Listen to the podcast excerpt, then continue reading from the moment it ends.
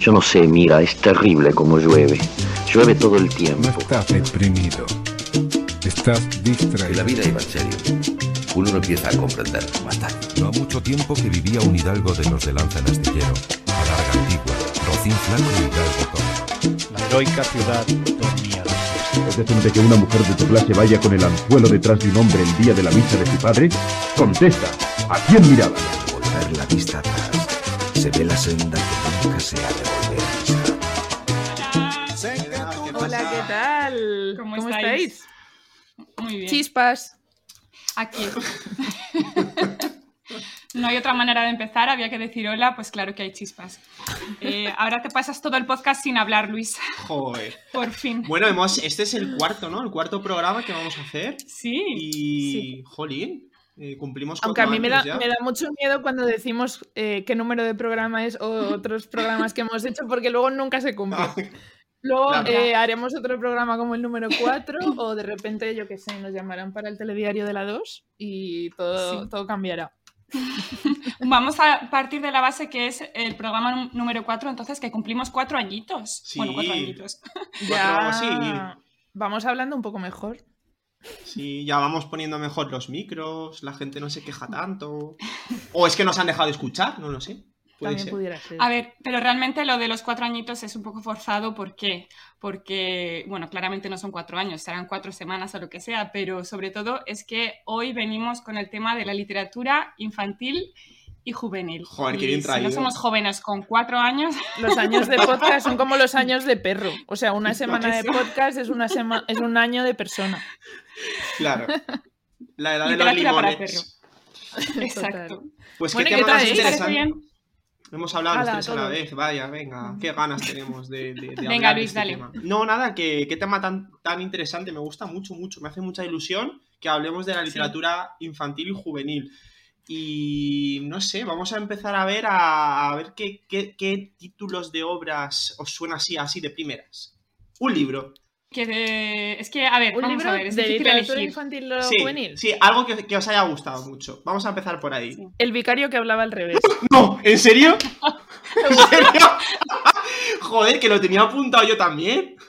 Pero ese libro es buenísimo. Me- Bueno, es que a ver, esto va a parecer que está mega preparado.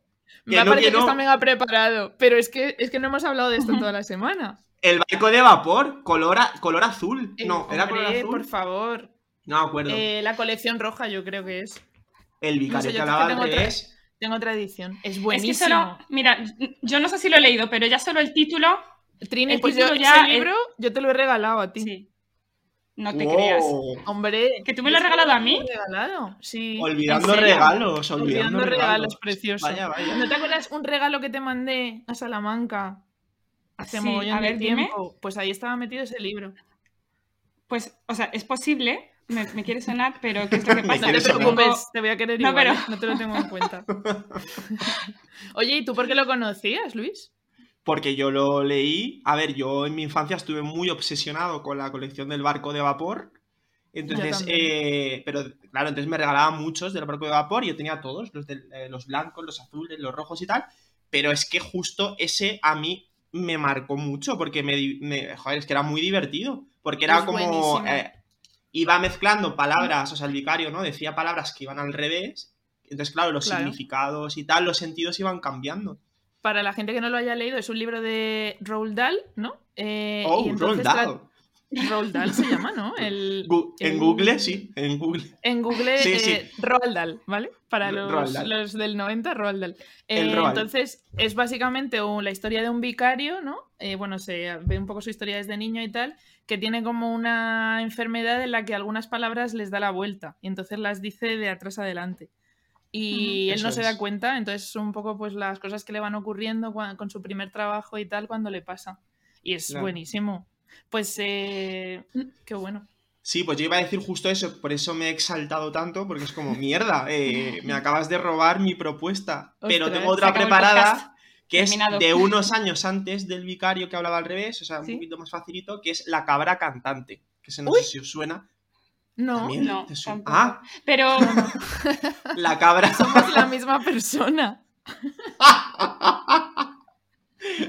Pues la cabra cantante es, eh, se llama Matilde, como mi tía, y, y se presenta al conservatorio para, para estudiar canto, pero canta muy mal. Canta muy mal. Entonces, Como claro. tú. Como, no, como tú también. No, yo canto genial.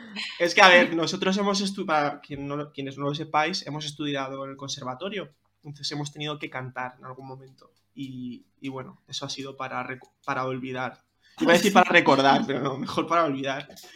Eh, bueno, entonces, claro, la cabra, la cabra cantante, joder, claro, es que es, es- era increíble porque lo pasaba muy mal, sí.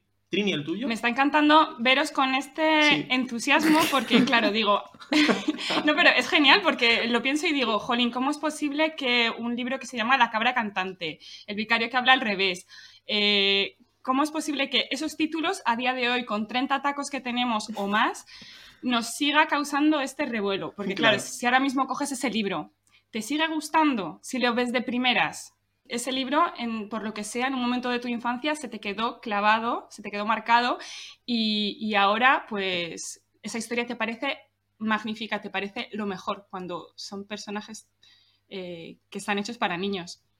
Es que Entonces sí, o sea, me ha encantado la reacción, la verdad. Me encanta porque, de hecho, yo el año pasado, eh, para el día del libro, que estábamos confinados, eh, lo, lo hice como en versión audiocuento para mis alumnos y les gustó un montón.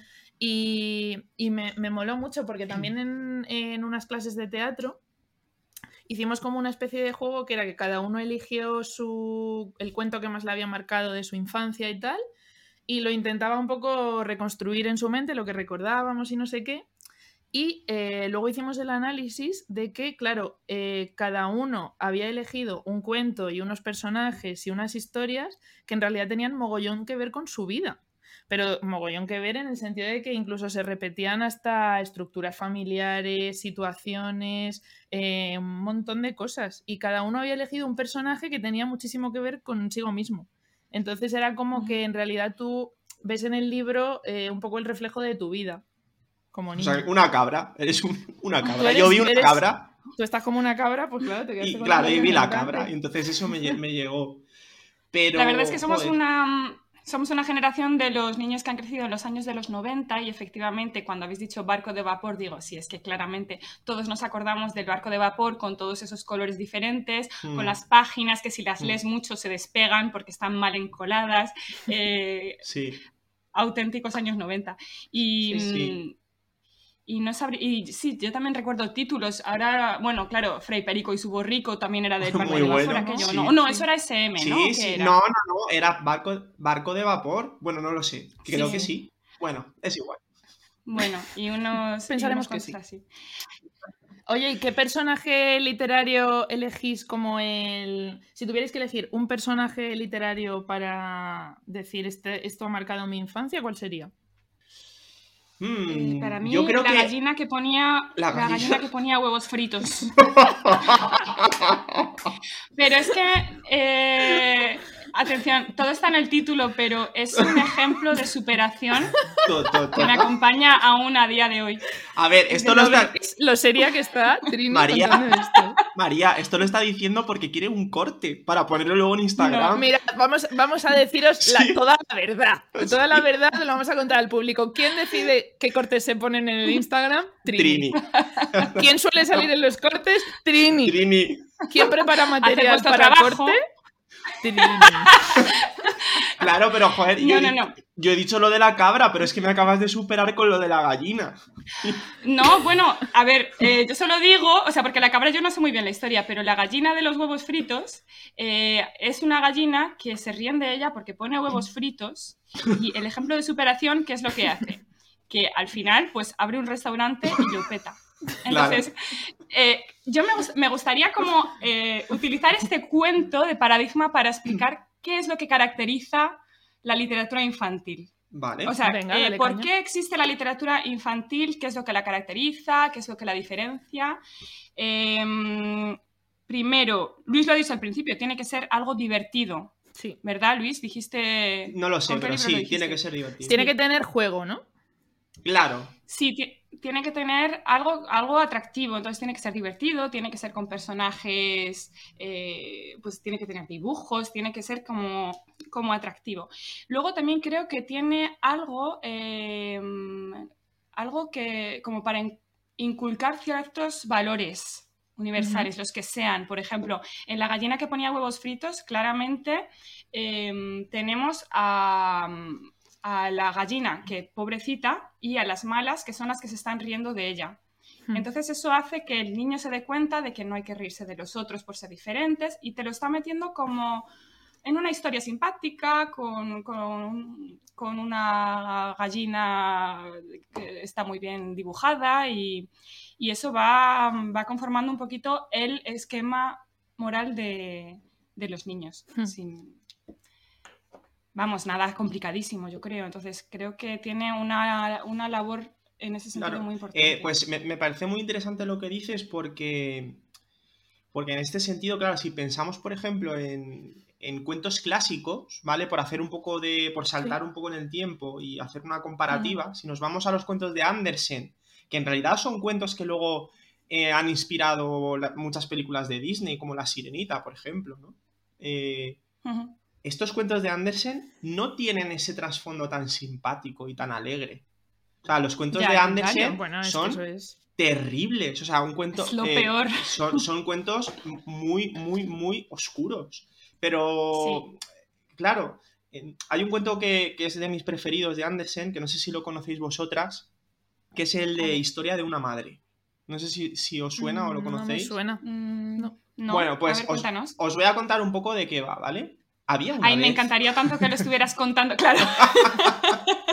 Como que lo trobes. Luego, luego hablaremos de la forma de contar los cuentos, que también me mola Muy esto, bien. ¿vale? Después de la, parte publicidad. Después, Después- de la publicidad eh, hablaremos de esto. No se vayan. Venga, va. Venga, cuéntanos el cuéntanos Sí, el pues en este cuento eh, está eh, una madre con su recién nacido y llega la muerte, la muerte personificada, ¿no? Es una persona que llega y se lleva al bebé. Entonces la madre sale detrás de la muerte. Pero claro, la muerte es muy veloz y, Mm. y se va muy lejos, muy lejos y la madre tiene que recorrer un largo camino. En ese camino se va a encontrar la madre a una serie de personajes que le van a poner pruebas y a cambio le van a decir por dónde se ha ido la muerte.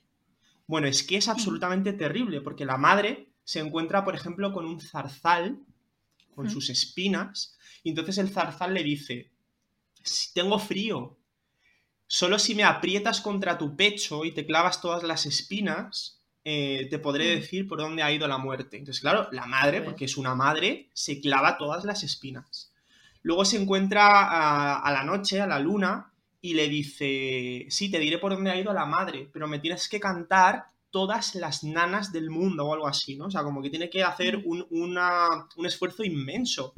Luego se encuentra también con, con el lago que le pide los ojos, entonces la madre se arranca los ojos. Es decir, la madre se arranca gran parte del cuerpo, se arranca la cabellera, los ojos, pero eso es un cuento infantil, ¿vale? Entonces, claro, es, es una Para cosa dormir, terrible. Tranquilo. Para irte, para ir a dormir tranquilito, sí. Para no mearte en la cama. Para cuando el niño se porte regular, eh, ven, cariño, que te voy a contar una cosita. Pero es curioso lo que, lo que cuentas porque efectivamente es un poco espeluznante. Entonces, el, el objetivo del cuento no es solo dar gusto al niño, que se divierta, sino que al final hay una transmisión de, una, de, un- de unos códigos, de una cultura, y en este caso sería que el amor de una madre que es incondicional, que hay que Hmm. sacrificarse, eh, que... Y, y eso es una cosa que, aunque sea de esa manera tan violenta, al niño al final le llega. Dice, pues sé que puedo contar con mi madre porque mi madre va a dar todo por mí. Y mm, entonces, eh, en ese sentido, el cuento, por muy horrible que sea, sigue cumpliendo una función. En este caso es eh, dejarle claro al niño en quién puede confiar y en quién no. Claro, exactamente. ¿Y, Yo y creo que cuándo sí, que se- cambiaría eso? ¿No? sí. ¿Cuándo ¿Con, cambiaría? con Disney o qué? Todo el rato. No, me sé. refiero que cuando, cuando sí. pasarían los cuentos de ser tan espeluznantes a, a ser happy happy. Hacer un poquito más Ya, eh, sí que es verdad que yo hoy en día veo, pues eso, una sociedad un poco más, en ese sentido, ¿eh? En otros no lo sé, pero Mm. mucho más simplona, mucho más que se conforma con lo alegre, con lo feliz y tal. Edulcorado todo un poco. Muy edulcorado, sí, como, cuidado. No estoy de acuerdo, ¿eh? Sí, pero espérate, que No estoy de termino. acuerdo. Ya quiere No, otro, no estoy de acuerdo con que termines. ya quiere otro corte, ya quiere otro corte y entonces quiere subtitular. no, eso que eh, en los cuentos de Andersen está esa crueldad, ¿no? Eh, y yo en los cuentos actuales, Y quizás es que no lea tantos cuentos actuales, puede ser por eso, no lo sé. Pero sí que no veo tanta, no veo, no veo tanta, tanta crueldad de una forma tan explícita, ¿no? Yo creo que cuidamos mucho más en ese sentido el bienestar psicológico, ¿no? Tenemos muchos coaches, muchos psicólogos. Así no salen como nosotros. Así Eh, saldrán un poquito más. Estamos en la era de la terapia. ¿no? De la terapia, del psicólogo, del coach, todo esto. Entonces, bueno, no sé. Venga, ¿por qué no estás de acuerdo? Vale, yo lo que decía es que, eh, a ver, como todo, pues las cosas evolucionan un poquito mm, y también me parece bien que haya cosas, pues que, vale, igual no está bien contarle a un niño antes de dormir que su madre se arranca los ojos porque a él se le ha ocurrido perderse en un bosque. O sea, eh, estas cosas pueden cambiar también, igual que están cambiando los valores respecto a muchísimas cosas. Eh, yo lo que decía es que sí que la literatura se sigue utilizando para, para temas que sean un poquito más crudos o, o, mm, por ejemplo, eh, me, en la en- bueno, me, me aparecía así como por internet de esto que te aparecen libros. Y era un libro que estaba en francés que era como para niños. No tengo ni idea de por qué internet me propone eh, libros para niños. O sea, las, Es las por la misma de razón que, vale, que te sale lo del predictor en YouTube. exacto. Porque eres Ya una está mujer viendo de esta- 30. esta tía. bueno, pues, bueno, a lo mejor por otra cosa, porque el libro se llamaba Mamá ne plus comme avant, que significa Mamá ya no es como antes, que al final es como para explicarle a los niños eh, que su madre es bipolar. Ostras. Entonces, eh, igual me sale por bipolaridad. pues yo creo que... Vamos a pensar que es por lo de la maternidad, mejor.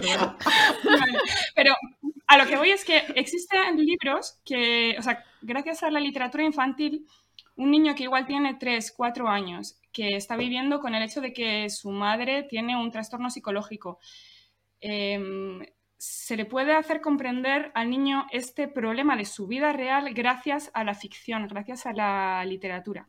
Y eso es a lo que iba también respecto a las características de la literatura infantil. Creo que hay otra que es muy importante, que es eh, dar herramientas al niño para buscar soluciones.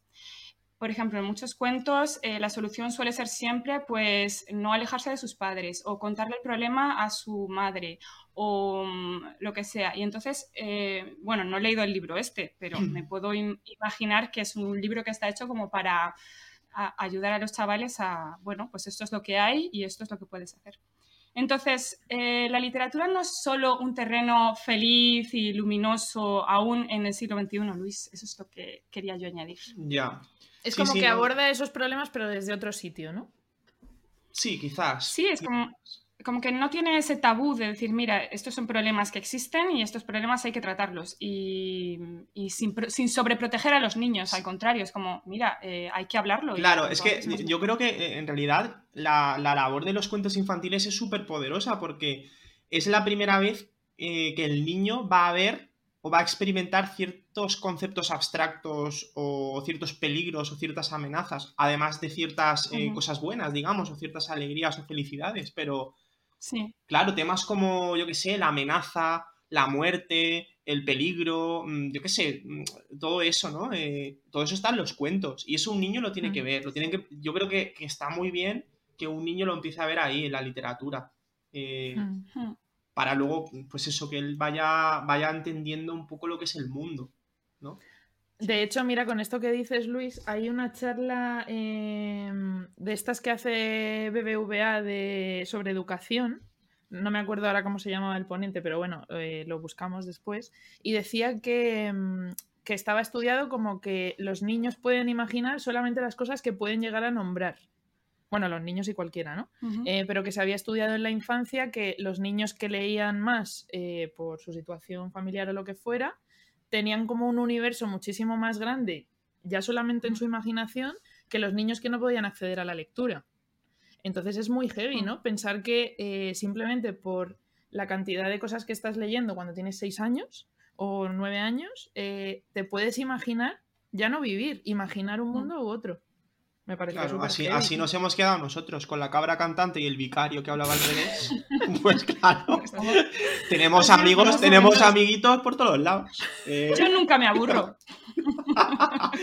claro. Pero es verdad que es muy, es muy importante lo de lo que ayudan los libros a desarrollar la imaginación de los niños, la creatividad y todo. Y, y, muchas veces, yo sé que muchas veces se meten con, la, con las maestras de infantil porque dicen, no, están haciendo solo pinta y colorea y plastilina y no sé qué. Oh, Digo, nada. pero tú entiendes cómo funciona el cerebro de un niño Claro, que tiene que aprenderlo absolutamente todo eso es. y, y que ese, eso que parecen juegos es que en realidad sin eso ese cerebro no, no va a ninguna parte. Pues ahora que Es dices lo de la maestra, de- ahora que dices lo de la maestra sí. de infantil, que a mí me parece uno de los trabajos más importantes que, que existe, precisamente por eso que estás diciendo. O el maestro, O el maestre, depende.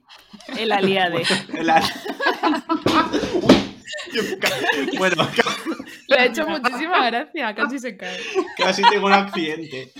Bueno, Accidento. Lo y que, sin llegar al final de lo, razonamiento. lo que Una quería decir es, Sí. eh, o sea, por un lado está el tema de la literatura infantil, pero es que nos eh, vamos ahora a hablar de algo súper importante que está relacionado con la maestra o el maestro, que es la persona que nos cuenta por primera vez un cuento. O sea, la, la persona que pone en voz la literatura, porque es que eso es clave, o sea, es que es- eso es Sí. un tema que a mí me parece Sí. eh, brutal. O sea, ¿cómo puede eso determinar luego el- futuro de una persona? El que te hayan leído cuentos de pequeño, ¿no? Que te hayan llevado a la cama y te hayan leído un cuento. Eh, Ese momento, ¿eh? Muy importante. Sí. ¿Quién te leyó a ti, en- Luis? a mí, ¿Qué recuerdo tienes tú? a mí, Sí. claro, mi tía. O sea, mi tía me leía cuentos. De hecho, precisamente yo tengo grabado en mi memoria el cuento del traje nuevo del emperador, que es de Andersen Sí. Ah, también. claro. Pues ese, no tengo muchos más recuerdos porque, claro, lo- los recuerdos de la infancia se van difuminando bastante, pero hay algunos Sí. que sí, ¿no? Que, que los tienes ahí. Y yo sí que recuerdo perfectamente eh, estar eh, escuchando ese cuento. Y yo luego quería leeros, Pues- cuando digáis vosotras, quería leeros un fragmento de, del infinito en un junco de Irene Vallejo, que es un ensayo maravilloso que os recomiendo a todos los que nos estéis escuchando, que algún día lo, lo hablaremos aquí en el Sí, sí, programa sí, sí. eh, que habla precisamente de esto, ¿vale? De la, de la primera vez y de lo importante que es la oralidad, que alguien te cuente. Pero ahora cuando... ¿Quieres leerlo ahora, Luis? Venga, va. O... Sí, porque así Venga, y así, Léenoslo. así queda bien conectado. dice... De niña creía que los libros habían sido escritos para mí, que el único ejemplar del mundo estaba en mi casa. Estaba convencida. Mis padres, que durante aquella época de su vida eran gigantes espléndidos y todopoderosos, se habían ocupado en sus ratos libres de inventar y fabricar los cuentos que me regalaban. Mis historias favoritas, que yo saboreaba en la cama, con la manta hasta la barbilla, en la voz inconfundible de mi madre existían, claro está, solo para que yo las escuchase. Y cumplían su única misión en el mundo cuando yo le exigía a la giganta narradora más. He crecido, pero sigo manteniendo una relación muy narcisista con los libros. Cuando un relato me invade, cuando su lluvia de palabras cala en mí, cuando comprendo de forma casi dolorosa lo que cuenta, cuando tengo la seguridad íntima, solitaria, de que su autor ha cambiado mi vida, vuelvo a creer que yo, especialmente yo, soy la lectora a quien ese libro andaba buscando. Si alguien lee para ti, desea tu placer. Es un acto de amor y un armisticio en medio de los combates de la vida. Mientras escuchas con soñadora atención, el narrador y el libro se funden en una única presencia, en una sola voz, y de la misma forma que tu lector modula para ti las inflexiones, las sonrisas tenues, los silencios y las miradas, también la historia es tuya por derecho inalienable. Nunca olvidarás a quien te, a quien te contó un buen cuento en la penumbra de una noche. Qué maravilla, ¿verdad? Es que esta mujer escribe también. Hay, hay muchísimas cosas razón, que decir de ese fragmento. De ese fragmento yo creo que podemos tirar porque... O sea, Por ejemplo, hay, un, hay una cosa que me ha gustado mucho de- del, del fragmento, que es esta, esta percepción que tiene el niño de que, de que los padres se están inventando el cuento para, para, para él. Eh, Sí. Porque claro, a- al fin y al cabo son esas personas que están leyendo que tú no sabes leer y te lo están contando. Y, y yo te- quiero defender también muchísimo el hecho de que, de que muchísimos padres y yo con mis sobrinos y de todo, yo hago muchísimo lo de inventarme un cuento sobre la marcha Hmm. y que eso funcione igual de bien, porque un niño, ¿qué es lo que quiere? Un niño quiere un personaje con el que pueda identificarse. Un niño quiere que pase algo. Claro. Un niño quiere que ese problema se resuelva y entre tanto pues haberse dado un paseo con el personaje de turno que puede ser una vaca azul y... y- Claro. Y que le puede interesar mucho más porque está partiendo de lo que él necesita en ese momento. Sí, Hay un hecho, libro Me gustaría muy- incluso con... Sí, No, no, perdona, di Trini. Dime, María. No, bueno, hay- simplemente quería... eh, Devolvemos la conexión Voy a yo, Trinidad. Venga. Que digo, que quería contar una anécdota de un día justamente estaba haciendo, bueno, un juego cuando quiero ocupar a mis sobrinos y que no estén haciendo, mm, haciendo el indio por ahí, eh, hacemos un juego que es que cada uno inventa, o sea, que inventamos un cuento todos juntos y cada uno añade una frase, ¿no? Bueno, pues yo creo que me acordaré para siempre de, un momento en el que estamos inventando una historia, yo y mis tres sobrinos, y en un momento dado, o sea, e- ellos lo saben, se está inventando en ese momento y ellos, ellos están participando en crear esa historia. Bueno, pues era la historia de un, un- ratón, eh, no sé si me voy a acordar, pero en una casa donde todos tenían pecas, pues de repente hay un ratón que aparece y es como el pánico y hay un ratón y qué se le va a hacer. Y hay un momento en el que, eh, ya no me acuerdo quién, quién lo dijo, de mis sobrinos, eh, dice, y al final se dieron cuenta de que el ratón también tenía pecas. Y mi sobrino pequeño, Juan, que en ese momento debía tener cuatro años, puso una cara de maravilla, de en plan de wow, pero ¿cómo puede ser? Que es- que- que- fíjate, al final resulta que el, el- el ratón también es de la familia, lo que sea, que no se me olvidará nunca porque digo, sabes perfectamente que, que nos lo estamos inventando, sabes perfectamente que esa historia no es real y estás maravillado por, por, por ese golpe por ese golpe narrativo de Claro, es que el niño, No sé. sí, el niño en ese momento no sabe qué es la literatura, o sea, no sabe qué es el concepto de literatura, ni de narración, ni de Claro. nada de eso. Lo único que sabe, Es la realidad. claro, la lo único que sabe Sí. es que su padre, su madre, su tía, no- quien sea, le está contando algo. ¿No? Entonces, esto me parece increíble. Y luego también me parece increíble que el hecho de que te cuenten algo nos vincule con el pasado, pasado, pasado de nuestros antes, ¿no? O sea, que, nos lleva como muy lejos, que esto se hacía desde hace muchísimos siglos. El, el- el hecho de que alguien le Sí. cuente algo a otra persona. Encuentra Por placer, sí. no por supervivencia ni nada de esto, sino simplemente Bueno, por, es que por el placer fue de la manera, la manera en la que sobrevivió la literatura siglos y siglos, porque la cantidad de gente que sabía leer era muy poca. Fue la manera también en la que nació la literatura, de forma oral. Es. O sea, la, escri- la escritura nos llega mucho después. Eso es. Pues Trini, eh, hay un libro de Gianni Rodari que se llama, eh, me parece que se llama Gramática de la Fantasía o algo así, Sí. eh, que habla justamente de la creación de cuentos. Y Así. es- está genial el libro y te da un montón de herramientas para hacer esas cosas y vamos, te lo dejo cuando te veas. Y la verdad es que está muy bien también poner a los niños a inventarse un cuento, porque al final eh, les les- eso les ayuda a organizar un discurso. claro. Porque Sí. ellos lo saben, que en un momento del cuento va a venir esa frase que dice, y de repente, claro. y, con unas, y con un punto de interés increíble. Y eso, en cuanto un niño integra eh, cómo crear la expectación, cómo caracterizar un, un personaje, cómo, eh, pues al final se convierte en una persona que es capaz de hablar en público, que es capaz de transmitir un mensaje y que es Sí, de una persona estructurarlo. atractiva a fin Sí. de cuentas. Sí, sí, sí. ¿Y Yo quién, no os sé- leyó, quién, os, quién os leyó a vosotras? Que no lo habéis dicho. Ahora cuando... Bueno, pues mis- yo creo mis padres, mis hermanos, mis tías, bueno, es que yo Todos. a mí me han contado historias de siempre, vamos, sí, sí, sí. Qué a, bueno. O sea, mí, sin parar. a mí sobre todo mi madre, recuerdo mucho a mi madre leyéndome, recuerdo que mi abuelo me enseñó a leer un verano eh, y además es que me encantaba porque a mí me encantaba que me leyera mi madre, eh, me leía todas las noches y sobre todo me fascinaba que supiera leer, o sea, me fascinaba que, que viendo esos símbolos que yo estaba deseando aprender, ella pudiera contarme Mm. esas historias, es que lo recuerdo perfectamente.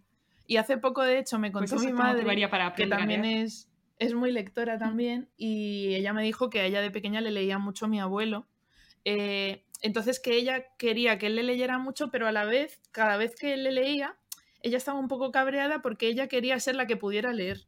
Entonces era como una especie de, bueno, léemelo, pero mm, a ver cuándo puedo aprender yo de una vez, ¿sabes? Empoderamiento femenino, ahí, Siempre. Ángela, muy bien. ¿Vosotras erais de las que en clase levantaban la mano siempre para leer? Eh, siempre. Porque claramente yo también. Os digo más, es que eh, el mayor logro de mi vida ha sido en primero de primaria ser la primera que leyó y la, la única que pudo hacer de narradora en una obra de teatro. ¡Bravo, María! ¡Bravo! O sea, ahí yo llegué a mi pico, ahí fue mi pico. Y luego ya todo ha ido hacia abajo, ¿sabes? Pero siempre puede ir más abajo, María. Tú no. Sí, sí, siempre, yo siempre pienso que el límite está en un sitio, pero hay más.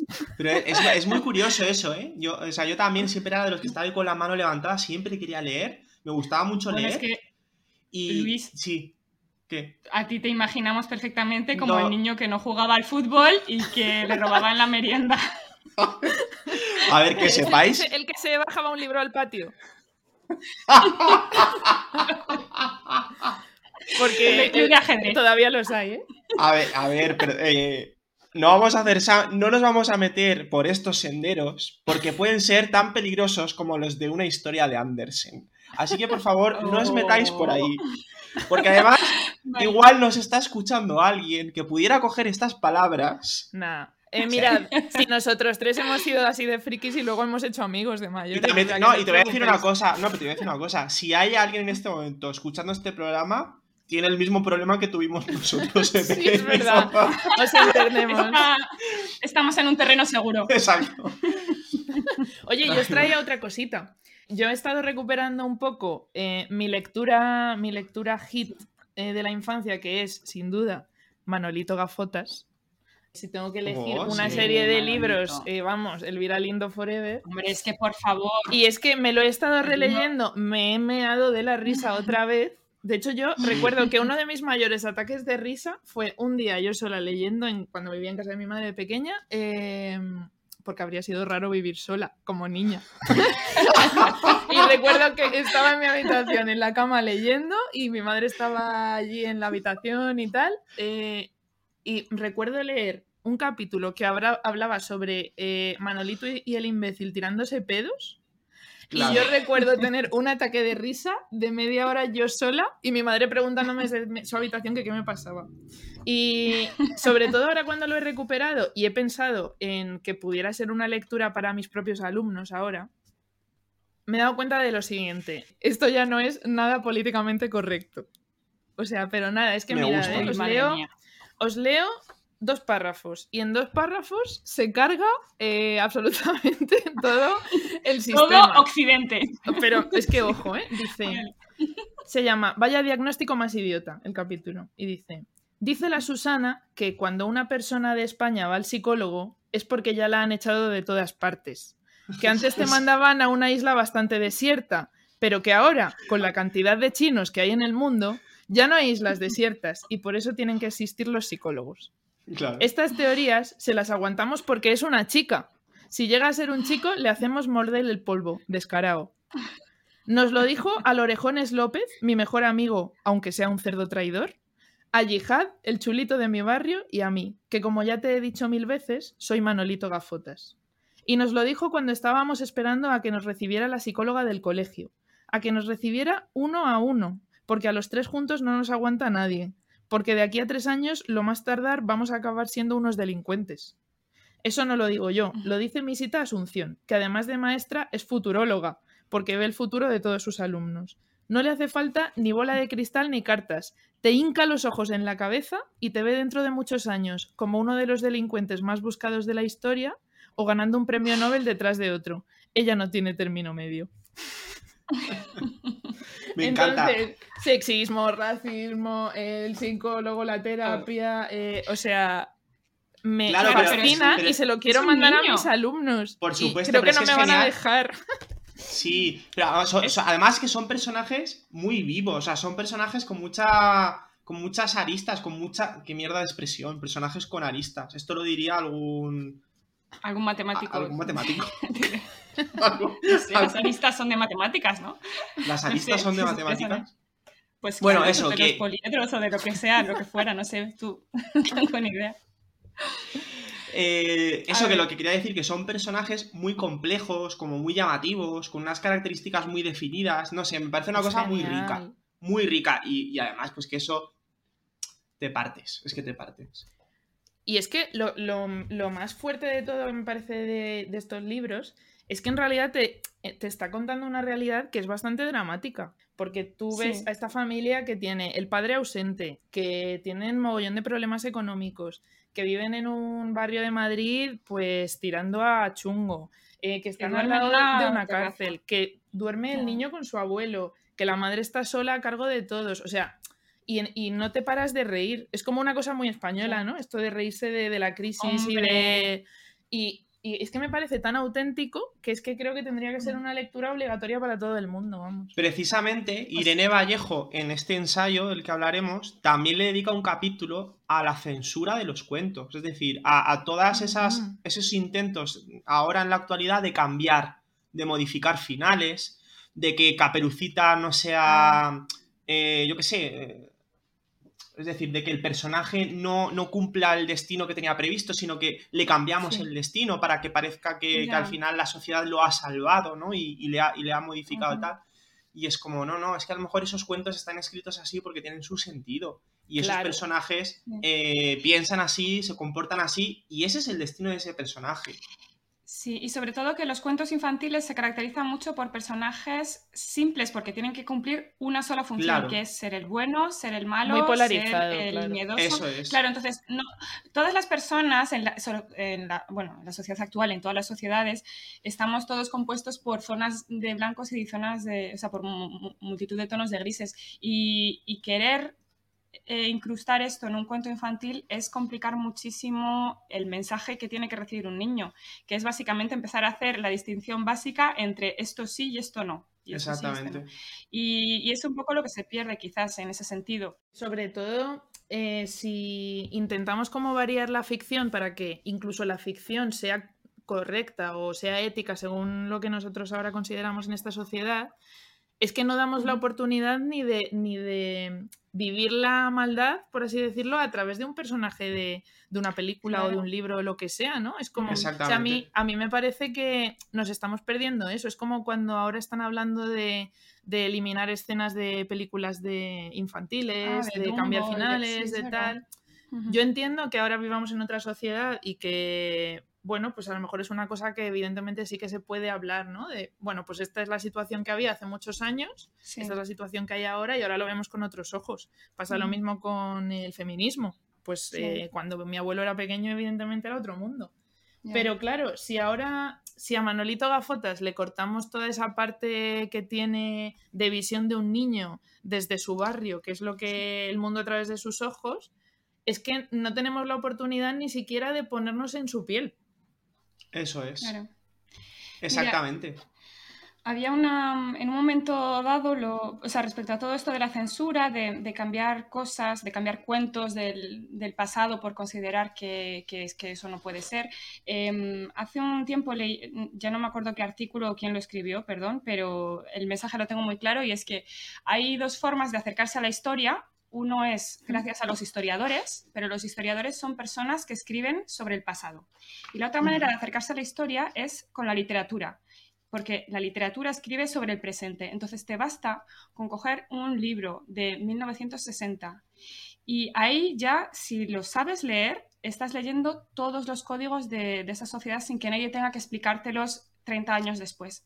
Entonces, en ese sentido, creo que el libro de Manolito Gafotas es un retrato de una generación que además es la nuestra, porque eso hemos sido, esos son niños que han crecido sin internet, esos son niños que han jugado en la calle, eh, Que te han una colleja. sin parar, claramente. Bueno, habla muchísimo de los motes. De hecho, dice, es que en el colegio no eres nadie si no tienes un mote, ¿no?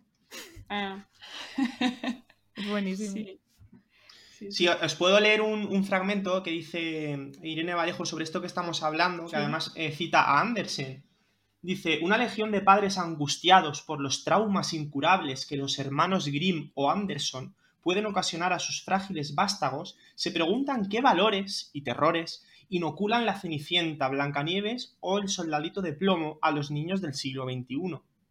Dice, estos apóstoles de la protección de menores prefieren las edulcoradas adaptaciones de la factoría Walt Disney a los cuentos originales, tan crueles, violentos, patriarcales y trasnochados. Muchos de ellos son partidarios, si no de eliminar la literatura tradicional de nuestro imperfecto pasado, al menos de adaptarla a la buena conciencia posmoderna. Y eso es una, clara, y eh, yo creo que Irene Vallejo no está de acuerdo con eso. O sea, No, no está para nada. palabras. Claro, yo creo que yo, y yo creo que estoy de acuerdo también con, con Irene Vallejo en ese sentido y, y sobre todo es lo que tú decías, María, eso de que no te dejan ni gracias a la ficción experimentar algo, que es esta es la idea de la catarsis, ¿no? Es como eh, todos tenemos en nuestro interior una pulsión de maldad o una pulsión de, bueno, no, no voy a decir que tengo Sí. una pulsión de asesinato porque sí, ¿no? Entonces, Sí, pero eso es verdad, esa- Pero, mira, exactamente. Pero el hecho de leer, por ejemplo, tú, por ejemplo, Trini, que has hecho teatro, Sí. ¿no, ¿no te parece muchísimo mejor hacer personajes de mala?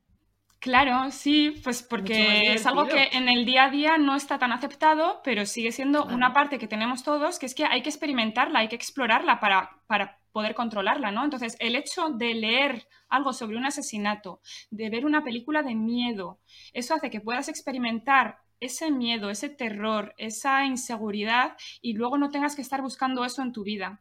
Entonces, yo creo que los niños al final están preparados para muchas más cosas de las que pensamos y a las pruebas me remito Mm. que Claro, eh, eso por mucho- es. no- yo he tenido una infancia muy feliz y muy segura, pero hay tantísimos niños para que no es el caso y que están ahí aguantando y aguantando. Y, por ejemplo, se ha visto muy claro con, con la pandemia, con los niños, los que mejor aguantaban las mascarillas, ¿quiénes eran?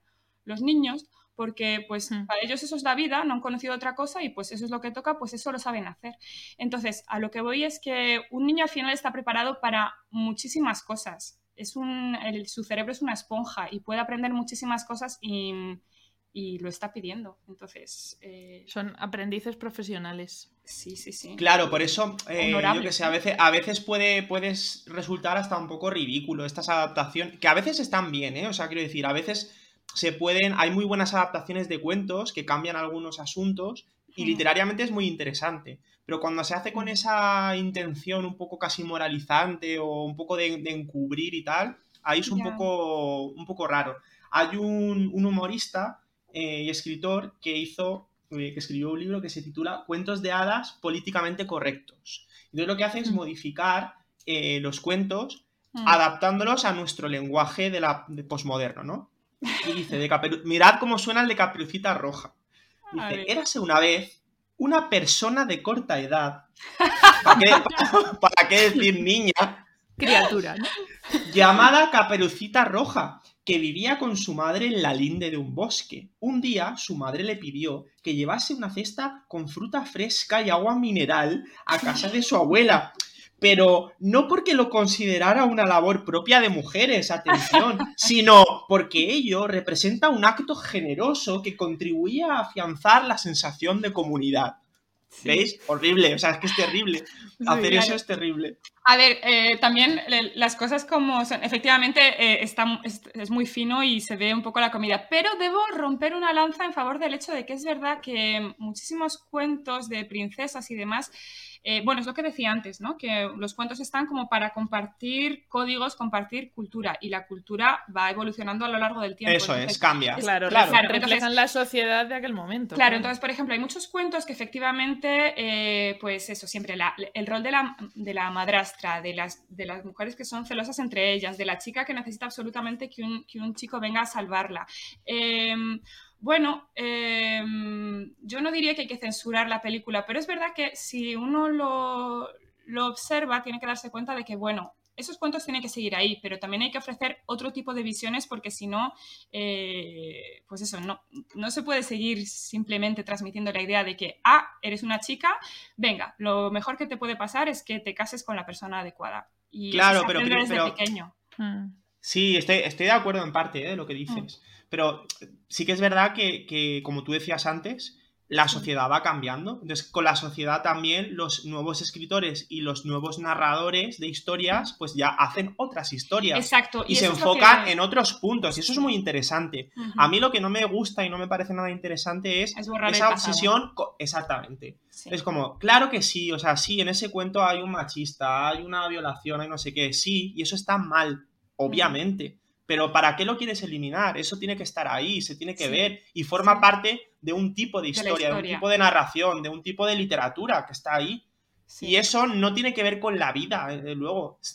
O sea, no tiene que ver con la vida, pero sí nos sirve para la vida, para poder juzgar luego esas cosas. Para poder entendernos a nosotros. Es como, ¿por qué me da por pensar esto? Ah, pues a lo mejor es porque mm, crecí. Exactamente. Entonces, yo, estoy- yo creo que estamos 100% de acuerdo, Luis, en realidad. en Sí, esto. sí, sí, sí, sí. Es esa idea de que, bueno, lo que, es- lo, que ha, lo que ha sido hecho hasta ahora, bien hecho está, y ahora simplemente hay que hacer cosas nuevas, cosas que muestren la cultura actual que se va a hacer sin darnos cuenta, además. Así que ya está, eso quería Claro. A mí me pasa, por ejemplo, cuando estoy buscando material en- de canciones para el cole, en el cancionero español hay algunas letras que son eh, que también tienen un análisis un poquito duro, Hombre, por decirlo elegantemente, ¿no? Entonces, claro, pues me casaré con la chica más guapa del pueblo Mm. y cosas por el estilo. Yo ese tipo de cosas en primaria las. Claro, es que en primaria evitar. Es que tienes un público. ahí los niños al final, pues eso, son una esponja, ¿no? Y Sí. y sí, pues evidentemente Claro. yo puedo explicar que eso ya no es así y tal, pero yo ahí selecciono un poco más lo que trabajamos. Pero me parece que a lo mejor a partir de secundaria y, y ese momento ya se puede un poco trabajar desde el punto de vista de, bueno, esto se escribió en este momento, con esta sociedad, y ahora estamos en otro momento y con otra, otra película diferente. Claro, no- es que no por ejemplo. borrarlo, porque a- sí, al final lo que censuras crea más interés, interés. Que, lo que, que lo que llevas ahí y lo pones en contexto. No, y luego hay una cosa muy fuerte también, que es que eh, la buena literatura atraviesa todo tipo de censuras, pero todo tipo de censuras, y sobrevive a todo, al fuego, a las destrucciones, a las guerras, a todo, y a cualquier dictador. Y el ejemplo de esto que, es, que a mí me encanta es El arte de amar de Ovidio, o sea, que es un Mm. libro profundamente sexual, erótico, en el que hay escenas de orgías, en el que hay, pues sí, también escenas Para machistas, niños. en el que hay... eh, no, esto, esto ya nos salimos del, del- del Era programa. la, lectura de mesilla de los hermanos Anderson. Los hermanos Grimm, perdón. perdona, Esto lo- cortado. No, nada, esto quería decir eso, que, que- que es, es impresionante, ¿no? Cómo ese libro se ha intentado censurar en su momento, a lo largo de la historia, en muchos momentos, y sin embargo ha llegado hasta el día de hoy. Hasta Sí. el día de hoy. Eh, por encima de cualquier indicación moral, de cualquier eh, ida de olla política, dictatorial y tal. O sea, son cosas que van. Al final la, la literatura tiene su vida propia. Y, y- y va por encima de cualquiera. Y eso es lo que quería decir. Vale. Bueno, pues nos ha dado para mucho este tema de, Sí. de literatura infantil. No sé si se os ha quedado algo en el tintero que queréis Sí, contar. antes de Eh, terminar, antes de decir- terminar, sí, es que yo sé que. Trini- no, es que Trini y yo tenemos una cosa en común. Ah, no, no, no, no, pero justamente lo que iba a decir es que eh, al final, en teoría, este capítulo iba a ser literatura infantil y juvenil, y yo creo que hemos hablado principalmente de literatura infantil, porque para mí literatura juvenil es una cosa muy diferente. Quizás Manolito Gafotas ya es como más literatura juvenil. Es- Está Pero en yo el no sé qué pensáis de hacer. Yo creo que deberíamos hacer otro capítulo diferente que sea literatura Vale. juvenil. La segunda parte. Sí, la segunda parte, porque creo que es un tema eh, que, o sea, muy, muy rico al final. Es como, ¿qué sabemos de la literatura juvenil? ¿Qué es eso? ¿Qué es esa, ese entre dos tierras? ¿Qué pasa, Luis? No, que lo que Es que quería Luis decir no es para que levantar la mano. estoy ansioso por leer. niño pesado. A ver, tú. Ah, ¿qué Eh, que lo que quiero decir es que como vamos a hacer una segunda parte de este, de este episodio, que es que me encanta este tema, en ese capítulo vamos a desvelar lo que Trini y yo tenemos en común. Oh my god, que ni siquiera, ni siquiera yo lo sé. no, No, pero Mariano lo sabe. estás haciendo un, sip- un, un- un- ¿cómo se dice? ¿Sipeo? Un- No, un sipeo. Un sipeo. un sipeo. Vaya, somos, no tenemos ni idea de estas Vamos a mierdas. poner una historia en. Instagram que diga cuál es tu hipótesis, qué pasó entre Trini y Luis, qué compartieron, eh, cuál es la historia secreta que les une. Por favor, Eh, por No favor. será el arte de amar. El arte de amar que lo leísteis con 15 años. Yo le he leído a Trini cosas en la cama. Y le leí el arte de amar. Ya quisieras tú. Aquí captando seguidores con morbo fácil. ¿eh? A ver, entonces vamos a intentar terminar el capítulo de literatura infantil con comentarios para todos los públicos. Eh, entonces, simplemente para hacer así un poco la síntesis de lo que hemos dicho.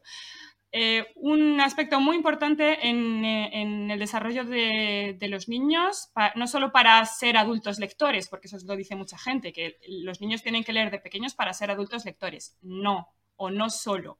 Es porque el Claro. cerebro de esos niños necesita imaginación, creatividad, necesita un monje que hable al revés, eh, un fray perico que habla con su borrico y, y un, Y un vicario que habla al revés. y un Y vicario una que habla al gallina. revés. Y la gallina que pone huevos fritos y que abre un restaurante. Esa es la auténtica Pues sí. vida.